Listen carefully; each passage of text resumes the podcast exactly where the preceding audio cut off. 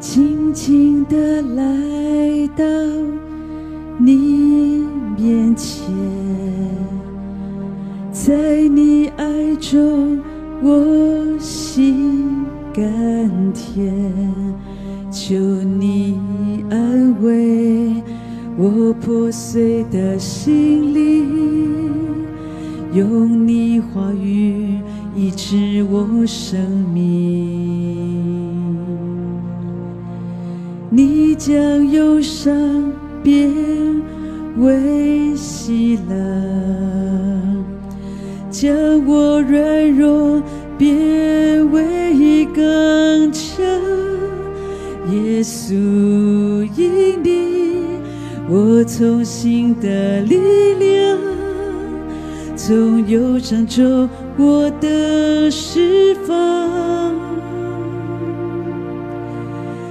耶稣是你给了我自由，你流宝血成为我拯救，在你眼里我看到温柔，有你安慰陪着我泪流，耶稣你是。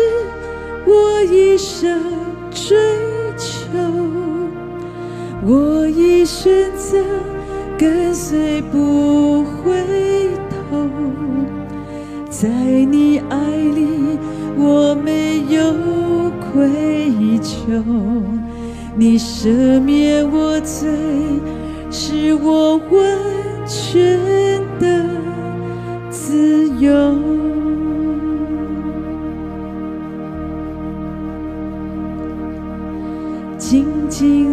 来到你面前，在你爱中我心甘甜，求你安慰我破碎的心灵，用你话语医治我生命。你将忧伤变为喜乐，将我软弱变为刚强。耶稣，因你，我从新的力量，从忧伤中我得释放。耶稣是你。给了我自由，流宝血成为我拯救，在你眼里我看到温柔，有你安慰陪着我泪流，耶稣你是我一生追求。我已选择跟随不回头，在你爱里我没有愧疚，你赦免我罪，是我完全的自由。耶稣是你给你流宝血成为我拯救，在你眼里我看到温柔，有你安慰陪着我泪流。耶稣，你是我一生追求，我已选择。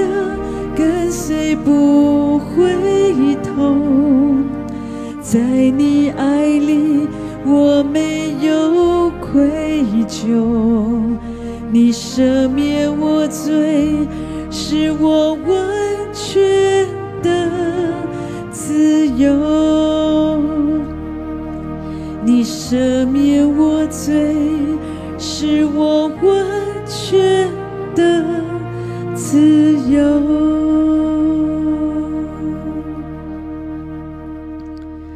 解决问题的秘诀，解决问题的秘诀，神是我们的智慧聪明。圣经告诉我们，敬畏耶和华是智慧的开端，认识至圣者便是聪明。我们的生活当中，常常都会遇到困难、痛苦，我们需要去面对，而且要解决问题。而解决问题的能力秘诀是什么呢？我认为解决问题的秘诀就是正面思考。当你常常正向思考，面对问题，所面对的问题也容易解决。所以遇到问题的时候，千万不要焦虑，冷静下来，正面的来思考。也许你可以透过祷告。安静你的心，你会有不一样的想法。你知道负面思考，就是说到有的人他一遇到挫折跟挑战，他就立即的被负面的情绪所打败，责怪自己，责怪环境，最后选择退缩、放弃或者是报复。可是如果你可以正面的来思考，你就会勇敢的来面对一切的挑战和挫折。在圣经里面说到两件事，可以充分的说明正向思考跟负面的思考这样的心态所带来的结果。圣经提到一个事件，说到摩西，摩西是一个伟大的人物，当他带领百姓，带领以色列人出了埃及，预备要进到迦南地建国的时候，他曾经派了一组探子。要进行实地的勘察，要了解敌人的虚实，而这十二个探子都是族长，都是领袖，是以色列的青年才俊，个个都是精英中的精英，也都是一时之选。然而，这些探子回来报告的时候，其中有十个人，他们都是用负面思考的方式来报告，只有两个人。他们分别是约书亚和迦勒，他们是用正向的思考来看这件事。第二个事件说到，圣经有一个人物叫做迦勒，迦勒他在摩西面前，他也是十个探子中的一个，那他就在摩西面前来安抚这些百姓。当他看见这十个人，好像他们都说一些负面的话，很害怕。可是呢，加勒他却鼓励他们说：“我们可以立刻上去得那地，我们一定可以得胜的。”可是那些跟他一起去的十个人，那十个探子，他们同心合意的说负面的话。你知道，负面的思想常常具有非常的传染力。他们说：“我们不能够上去，他们比我们强壮，而且我们我们去看，我们都有眼睛啊。他们他们长得个个长得那么的高大，他们都是巨人的后裔。我们在他们面前，我们就像蚱蜢一样，我们很容易就给他们给踏死了。”他们不断的说这些负面的话，就互相影响，越说心里就越软弱。是。你怎么样来选择正向思考，或者是负面的思考，结局很不一样。所以后来这十个探子，他们后来都死于瘟疫，他们都没有进到迦南，只有迦勒跟约书亚两个人，他们进了迦南，而且他们得到神给他们美好的应许。圣经有另外一个人叫做大卫。大卫也是一个很了不起，用正面思考看待事情、面对问题的人。那个时候有一个巨人叫做歌利亚，好高大，身高三公尺。他们跟以色列人来对峙的时候，这些以色列士兵都在想：我们绝对不可能，我们真的没有办法打败这个巨人歌利亚，他太强壮了。我们如果去。面对面直接攻打，我们一定会失败。可是大卫他同样的看这个巨人，他却有不同的想法。他想到的是，一定可以的，一定有办法，我们一定会成功的。后来圣经让我们看见这个大卫，他只用了一颗小小的石子，就打赢了大巨人。在他还没有开打的时候，他的心已经打赢了，因为他认为巨人这么大，我们绝对不可能打不赢他。一些负面想法的人觉得巨人这么大，我们怎么可能打赢呢？所以你知道，如果你里面先充满负面的想法，有这么多负面的阴影。